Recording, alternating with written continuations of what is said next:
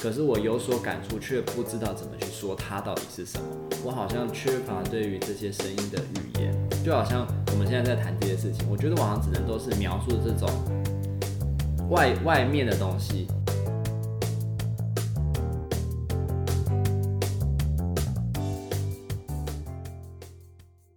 欢迎收听 CC 灵芝，我是阿坤，我是阿彻，这是一个吸收人生知觉精华的频道，邀请你跟着我们一起自在的 CC 灵知。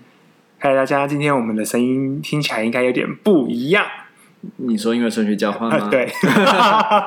对，那确实，我们今天的主题就跟声音有关。对，因为我前几天上个礼拜去参加了一个延长线工作室举办的声音工作坊。哦，好特别哦。然后这声音工作坊它就是办在宜兰。然后它就是邀请我们去进到这个工作坊里面，他会先介绍一些声音的元素，然后让我们去体验声音。就是我们生活中其实处处都是声音，在城市有城市的声音，在田园有田园声音，海边有海边的声音。嗯。然后其实声音这东西会引发我们很多不同的感触，有人声，有自然的声音，有人造的声音，有口说的声音等等。那我们平常可能都没有特别去留意这些声音的质地或者是感触是什么。那但是其实，如果我们好好留意，它其实有点像是摄影，就是我们如果捕捉说捕捉下来一些视觉上的画面，它可能会特别让我们有一些不同的感觉。嗯，那其实可能就是生活中的一个小角落。那声音也是这样。那我蛮好奇的啊，就是诶，你觉得这参加这个工作坊最让你惊艳的地方是哪里啊？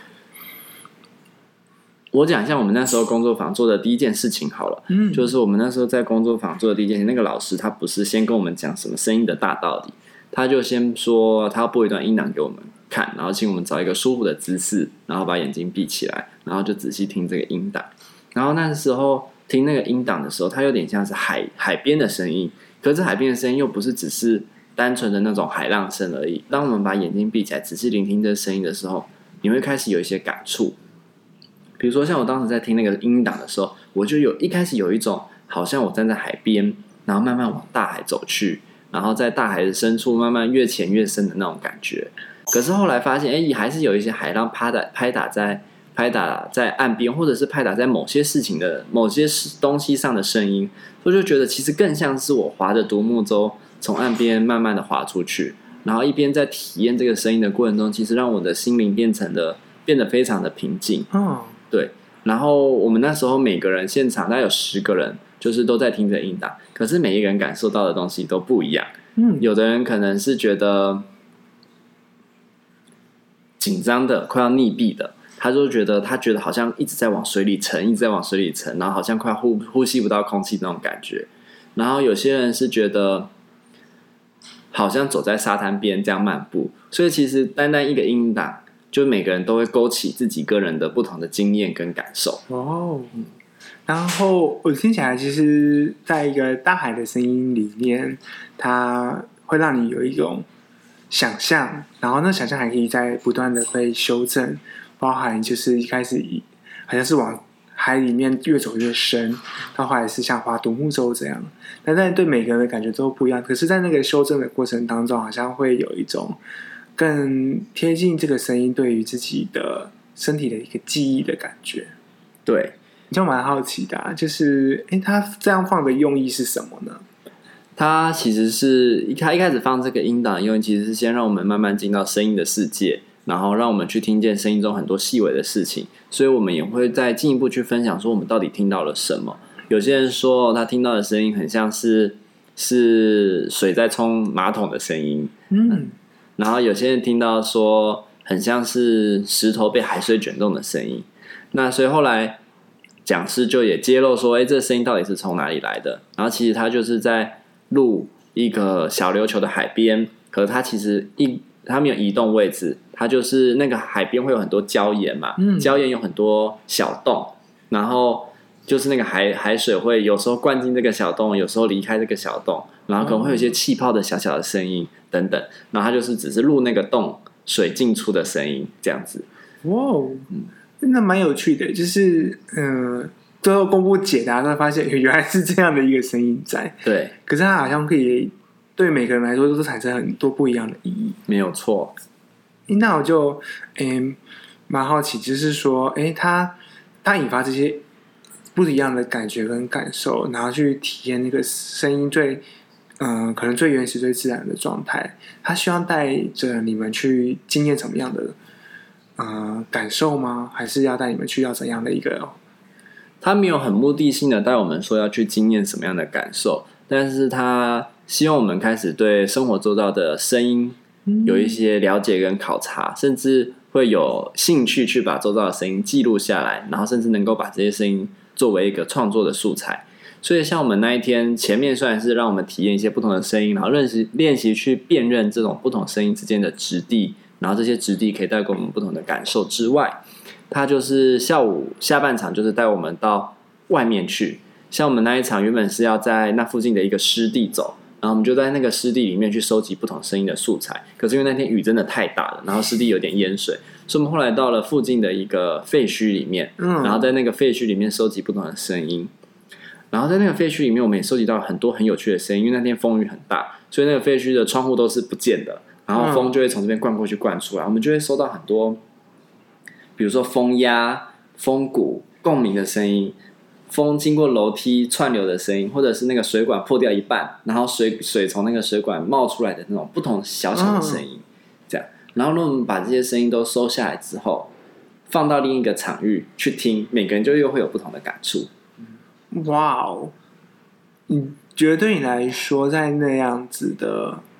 聆听的过程啊，特别是在废墟的那一段。会让你勾起什么样的一个回忆或记忆吗？回忆或记忆倒是不会，可是我们那一天会练习记录声音，嗯，就是记录声音，不只是把这声音录下来之外，也包含我们去记录听到这个声音的的感觉或描述。那一天下来，我最喜欢的声音是我们刚走进废墟的时候，然后站在一个窗口的声音，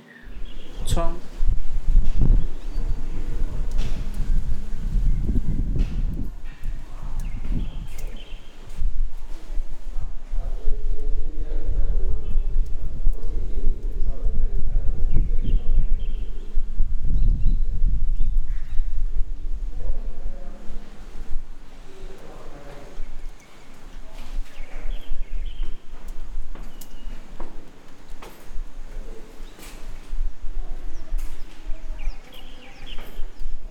窗外看出去，刚好是一区民宅，在隔着一个田园是一区民宅，然后后面就是废墟，然后有其他学员就从我后面走过去。我那时候就有一种在边界的感觉，我觉得我好像在一个人与自然的边界，然后会听到鸟叫声，但看着前面的那个景色，人的生活就好像也觉得可以看到人生活的声音，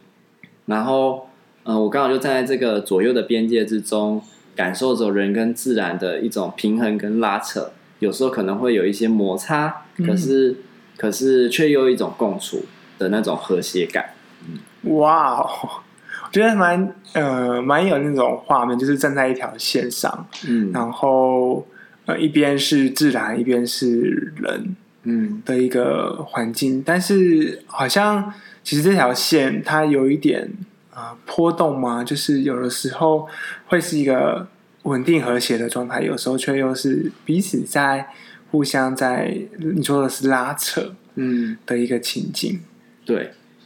就是我那时候在那个窗边，除了看到这些景色跟听到这些声音之外，我也在用颜色的方式把我听到的声音记录下来。像我记得我那时候就记录了绿色、黄色、蓝色跟红色，然后有一些。颜色我会画比较深，有些颜色画比较小，有些颜色画比较散。那其实对我来说都是代表不同的声音。比如说有一些小小的黄点点，那可能就是鸟叫声，有时候来，有时候走。然后，嗯、呃，很固定的蓝色就是那一天下雨，然后有很多的水声，然后它就是绵延不绝的这样。然后有一些人声就是比较大的红点，那可能就是有时候出现，有时候消失，有时候比较大声，有时候比较小声。那刚刚在讲那个边界的拉扯，就好像是人有时候会多发出一些声音，然后进到自然的领域。那但是自然的可能像鸟，它有时候也会更靠近，然后进到了人类生活的场域。哦。所以就在这个边界的过程中，有时候过来一点，有时候过去一点，有时候你过来一点，有时候我过去一点的那种感觉。觉得蛮有趣的，就是他好像还是用了一些，嗯、呃，就是用颜色，用一些视觉方式去让那个声音，它可以所引发出来的感觉，更能够用不同的形式被保留下来。那我其实就蛮好奇的、啊，就是那吃东西，呃，在一个处于平衡在。自然跟人之中的，你觉得那时候的感受是个怎样的一个状态啊？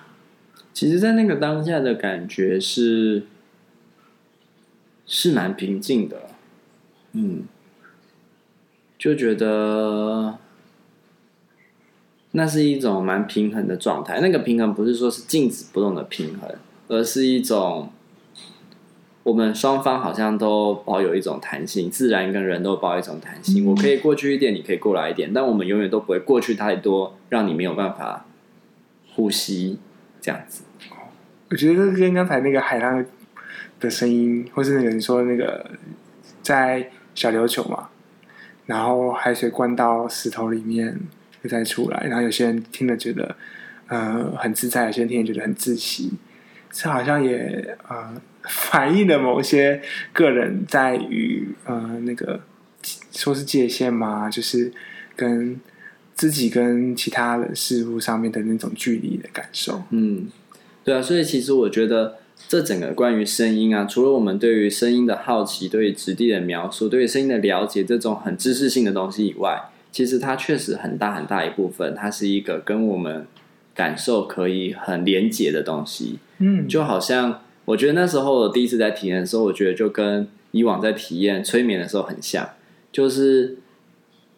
可能带催眠的人他不会，也许有时候不会给很明确的指导语，可是，在你心中勾勒出来的场景跟画面，每个人可能就有点不一样。嗯，特别是在做一种自我暗示的放松的时候，我们可能会邀请想起一个美好的经验，就像我们在讲刻意记得美好的那一集一样。嗯，当我们勾起这样的画面，或甚至是。把那个声音放进去的时候，它所唤起的那种经验跟感受，或者像阿坤你刚才讲说，哎，当我们看到一个这样的场景，或是听到这样的声音的时候，呃，你怎么去解释这件东西？其实就涉及你可能那种人际界限啊，然后跟人的关系、跟世界的关系、跟自然的态度相处等等。嗯，哎，那我就蛮好奇的，就是你怎么会想要去参加这样的一个活动啊？我觉得声音这件事情一直以来都让我蛮有所感触的。可是我有所感触，却不知道怎么去说它到底是什么。我好像缺乏对于这些声音的语言，就好像我们现在在谈这些事情，我觉得我好像只能都是描述这种外外面的东西。可是这声音本身的质地呢？它重重的、粗粗的、细细的、柔柔的等等这些东西，我好像。没有很多的语言去说它，就好像我们在品尝咖啡或是吃东西的时候，嗯、那种美食界它总是有很多的词汇，然后很细节的、很细致的感受可以去描述这些东西。但我觉得我对于声音的了解在知识性上很不足，可是我其实对于声音是有感觉的。常常听到，比如说我在城市，如果在一个很多噪音的环境下，或是在我家洗衣机在运转的时候，我常常都会觉得。心情变得很烦躁，或是很不舒服，嗯、然后，嗯，会变得很急。所以其实声音一直都有在影响我，可是我未必有辨识到这个声音怎么样的影响我，或是跟我的关系是什么。所以吸引我去参加这个工作坊，其实就是我也是希望我可以更更细致的去辨识出我，哎，我都知道到底有哪些声音，哪些声音是我喜欢的，哪些声音是我会觉得不舒服的，嗯、我想要跟他保持距离的，然后能够把这些东西看得更清楚。我因为我在听最一开始阿瑟在描述这个活动的时候，就觉得他有一种很很正念的一种状态。正念，对，就是一种呃慢下来去体会、去经验你所经验到的每一切。嗯，就像是呃之前我们就是用呼吸的方式去静，然后另外一个的时候，我们也试着用食物去静，嚼一个葡萄干。对，类似这样的一个过程，去好好的呃感受它的触感，感受它的口感以及它的味道。但是在声音这边，确实，呃，我们生活中有太多的声音了，多到我们其实有的时候都没有办法这么快的去觉察说这个声音对我的影响是什么。嗯，就像其实刚刚在录的过程当中，我就有听到救护车的声音，嗯，经过，然后救护车对我来说，其实那是一种急促、一种紧张、一种危急的感觉。嗯，但其实有的时候，这种感觉很快就会随着我们没有意识到这个声音的情况下而被我们忽略。是。但是，就像阿瑟所说的，嗯，有的时候我们更细致的去经验和感受身边的声音的时候，我们更能够知道，哦，其实它对我们来说，其实是一个很，呃，蛮影响我们自己状态的事情。对，那我也蛮好奇，阿坤就是在平常生活中有没有什么声音是你特别喜欢的？就是是日常生活的声音，而不是那种呃，比如说音乐啊、流行乐，或者是特别制造出来的声音，嗯、就是很日常生活中的声音，你就觉得听这些声音很很舒服，很喜欢。呃。我小时候其实很喜欢大海的声音，嗯，就是跟阿彻很像。那时候我在呃，可能因为我老家是在宜兰那边，嗯、然后我每次过年回去都会去，就是可能海边走走，听大海啊。然后在夏天的时候，还会特别去海中玩水。所以我回来睡觉的时候，明明在台北，可是我却在床上能够感受得到海的声音，哦、也可以感受得到就是。海让那种深，然后再潜下去，在海有点像是在漂浮在海中的那种感觉在。嗯、对，然后对我来说，就是会让我有一种很放松、很自在，就特别是大海的那种声音。那对于现在，我发现其实我很少会去说要去制造出什么样的声音，或是去听什么样的大自然的声音让自己放松。反正比较多都是在听人造的音乐的时候。哦。可是我觉得大海声音确实是很吸引人，就像我记得在花莲读书的时候，我那时候非常喜欢七星潭的声音，嗯、就是七星潭因为都是那种大颗的鹅卵石嘛，然后那个海水会卷动那个石头在在在海底滚动的那个声音，嗯，然后每次那个声音就会让人觉得非常的平静跟放松，所以我每次到七星潭那边的海滩，我就会躺在那个海岸线上，然后用石头堆砌出一个。人形的形状，我就会躺在那边，然后很快就睡着了，就只要把眼睛盖住，不要被光照到，很快就睡着。有时候还不小心，因为海浪跑到脚边了，对，但那个声音是让人觉得非常的放松跟平静的。对，但是像呃，我的女朋友她就很喜欢那个，比较喜欢虫鸣鸟叫的声音，就是她比较喜欢山，我比较喜欢海，哦，这样子。所以对他来说，就是那个大自然的鸟叫啦、虫鸣啊，或是。无论是嗯蟋蟀或什么的蟾蜍、青蛙，对他来讲，那个声音其实是另外一种类型的放松。嗯，就是就很特别，因为对我来讲，呃呃，我比较喜欢大海，嗯，这样子，所以这样的情况其实对我来说不一定是一种比较自在的感觉啦。是，对啊。不过像山里，我也觉得那个风的声音也是让人很喜欢的，就是你在树林里，然后。风吹到那个树丛，然后会让树叶、树枝有一些摇曳的那种声音。对，其实我就突然想到，就是很多有些那个呃 YouTube 上面有些放松音乐，它就是放那个咖啡厅里面的声音，就是可能会有拿杯子啊、铿锵啊，或者是呃可能有人小声谈话的声音。可是却对某些人来说，他如果在某个地方经验到了是放松的感觉，这些声音也会让他连接到那种感觉去。嗯。所以其实会跟我们的记忆是有关的。对，我觉得那个记忆真的是，呃，透过声音让我唤起了很多层面，这样子。嗯，比如说我在睡觉的时候，如果听到蚊子声，我觉得瞬间觉得很烦躁。呃，明明就只是蚊子的声音而已嘛，对不对？呃，并没有，我觉得蚊子真的很烦躁，会让我非常想要跳起来直接把它打死。对，但是又打不到，就会更神奇。对，是好，那。嗯，所以也许就是声音这件事情，让我们在生活之中可以有很多更细微的体察，然后其实有时候会影响我们的心情啊等等。我觉得刚好也是因为过年，所以其实对我来说，以前过年大概从这一两年才开始在台北过，只是在呃老家那个时候，因为靠近大海，所以只要一听到大海，就会让我有一种怀念的感感觉在，就有点过年的感觉，也是家乡的声音这样。是啊。好，那我们这集就到这边。好，拜拜。